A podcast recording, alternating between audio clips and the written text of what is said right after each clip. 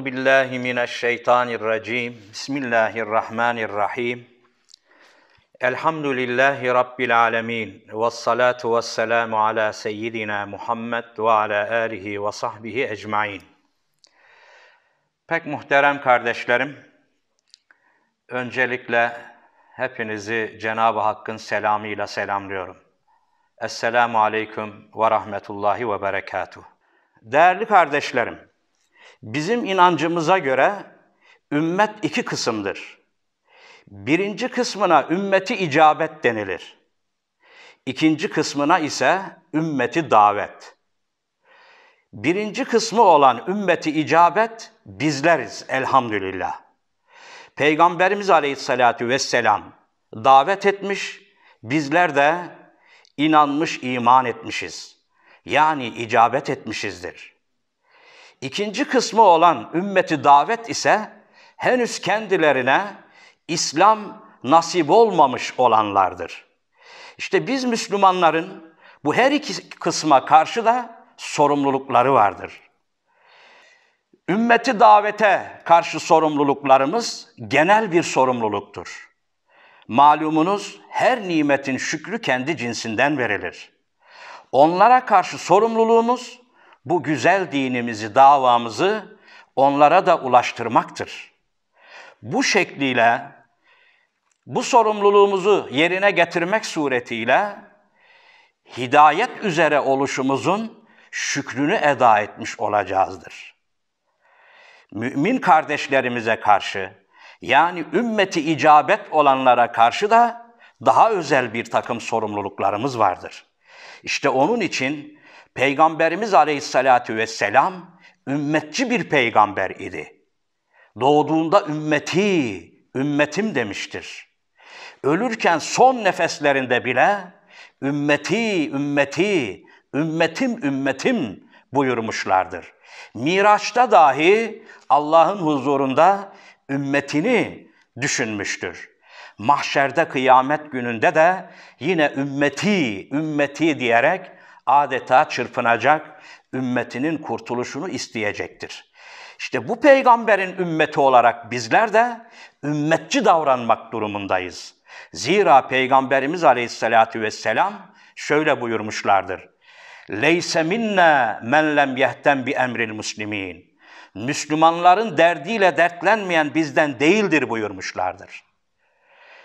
Müslümanların derdiyle dertlenmeyen bizden değildir. Yani Müslümanların acısını içerisinde yüreğinde hissetmeyen bu ümmetten olamaz demiştir. Çünkü o ümmetini şöyle tarif etmiş. Müslümanlar birbirlerine olan düşkünlükleriyle, birbirlerine olan kaygılarıyla, birbirlerine olan sevgi ve muhabbetleriyle bir binanın tuğlaları gibidirler.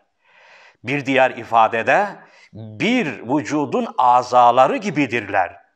O vücudun azalarından birisi hastalandı mı veyahut da acı çektiği anda bütün vücut onun acısını ve sızısını hisseder. Çünkü o aza o vücudun bir parçasıdır. Ümmet de bir vücut olduğuna göre dünyanın neresinde olursa olsun herhangi bir kısmına bir sıkıntı geldiğinde buradaki Müslümanın o sıkıntıyı hissetmesi gerekmektedir. Çünkü imanı bunu gerektirir. Leyse minna men lem yehtem bi emril muslimin. Aksi takdirde ümmetten olamaz. Değerli kardeşlerim, cennete bile ancak bu şekilde gidilebilir. Neden? Çünkü Peygamberimiz Aleyhisselatü Vesselam buyuruyor. İman etmedikçe cennete giremezsiniz. Birbirinizi sevmedikçe de iman etmiş olamazsınız. İman bile sevgiyle kemale eriyor. Dolayısıyla sevginin de bir takım icapları ve bir takım şartları vardır. İşte bu şartlardan bir kısmını sizlerle paylaşmaya gayret edelim. Bir insan bir diğerini nasıl sever? Her şeyden önce onunla her şeyini paylaşabilmelidir. Değerli kardeşlerim, işte sahabe-i kiram Mekke'den Medine'ye hicret ettiklerinde ensar ve muhacirin örneği olarak en güzel şekilde karşımızdadır. O güzide insanlar bize çok güzel bir örnek teşkil etmişlerdir. Bugünkü Müslümanların da bu duyguya, bu anlayışa çok ihtiyaçları vardır. İşte biz buna ümmet bilinci diyoruz değerli kardeşlerim. Ümmet birbiriyle yardımlaşmak ve dayanışma içerisinde olmak zorundadırlar. Peygamberimiz Aleyhisselatü Vesselam ümmeti için bu şekilde emir buyurmuşlar ve böyle tavsiye etmişler. Ve buyurmuşlar ki bir Müslüman kardeşi için bir süre adımlamak, yürümek ve onun ihtiyacını karşılamak şu mescidimde kendi mescidini göstererek bir ay itikafta bulunmaktan daha hayırlıdır buyurmuşlardır. İşte bugünkü Müslümanların bu dayanışmaya her zamankinden daha çok ihtiyaçları vardır değerli kardeşlerim. Yaşadığımız bu zaman içerisinde ümmetin birçok kısmının birçok sıkıntı ve musibetlerle karşı karşıya kaldıklarına bizzat müşahede ettik. Arakan'daki kardeşlerimizin canlı canlı yakıldığını maalesef izledik. Doğu Türkistan'daki kardeşlerimizin acılarını yüreklerimizde hissettik. Kudüs'teki, Mescid-i Aksa'daki kardeşlerimizin yıllardır acılarını, sızlarını yüreklerimizde hissettik. Ve Suriye'deki kardeşlerimizin ve dünyadaki birçok kardeşlerimizin gerek tabii afetlerden, gerekse başındaki zalimlerin zulmünden ve gerekse birçok açlık ve susuzluk sıkıntılarından dolayı acılarını maalesef üzülerek izledik. Bütün bunların karşısında ümmet olmamızın icabı olarak elbette ki ümmetçi duruşumuzu sergilememiz gerekmektedir. Ümmetçi duruşumuz ise bize birçok sorumlulukları yüklemektedir.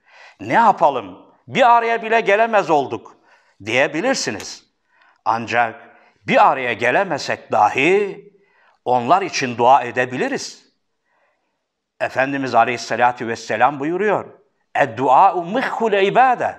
Dua ibadetin beynidir. Bir başka sözlerinde ise dua ibadetin ta kendisidir. Başka sözlerinde de dua belayı def eder. Dua, dua, dua. Cenab-ı Hak Rabbimiz de dua edin kabul edeyim diyor. Yine Peygamberimiz Aleyhisselatü Vesselam müminin müminin gıyabında yaptığı dua müstecab, kabuldür. Öyleyse hiç olmazsa bu duayı esirgemememiz gerekmektedir. Ayrıca fiili dua olarak da sadaka, bugünkü bu büyük belaları def etmenin yolu bu sözlü duanın, gönülden duanın yanı sıra fiili duayla def etmeye gayret etmemiz gerekir. Ama Allah korusun onların ahı, onların feryadı da arş-ı alayı titretir. Yine onların ahlarıyla Allah arasında perde yoktur. Biz onların dualarına talibiz. Nasıl ki onların duaları bir kurtuluş vesilesi olabiliyorsa, onların ahı, ızdırabı da Allah korusun bir musibet, bir felaket sebebi de olabiliyor. Biz onların dualarına talip olacağız ve onlara dua edeceğiz değerli kardeşlerim.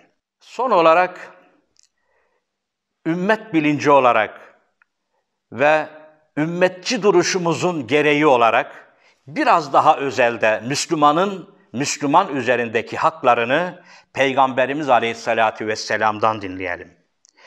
Efendimiz Aleyhisselatü Vesselam buyuruyor, Müslümanın Müslüman üzerinde şu hakları vardır.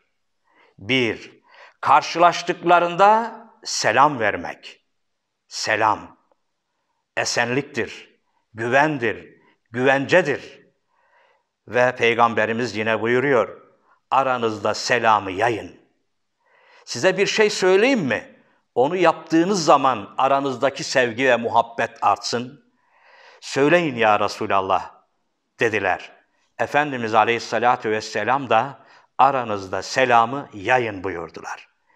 İkinci olarak davetine icabet etmek. Müslüman kardeşiniz sizi davet ettiği zaman ona icabet etmek onun üzerinizdeki hakkıdır. Üç, hapşırdığında yerhamukallah demek. Allah'ın rahmeti üzerine olsun demek. Bu da Müslümanın Müslüman üzerindeki haklarından biridir. Dört, hastalandığında ziyaret etmek. Beş, öldüğünde cenazesine katılmak. Altı, nasihat istediğinde nasihat etmek. Ve Efendimiz Aleyhisselatü Vesselam'ın buyruğuyla eddinun nasiha.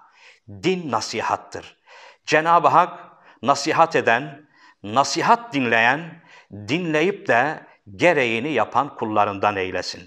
Bu vesileyle bütün kardeşlerimi selamların en güzeliyle, Allah'ın selamıyla selamlıyorum. Allah'ın selamı, rahmeti ve bereketi üzerinize olsun. Allah'a emanet olun.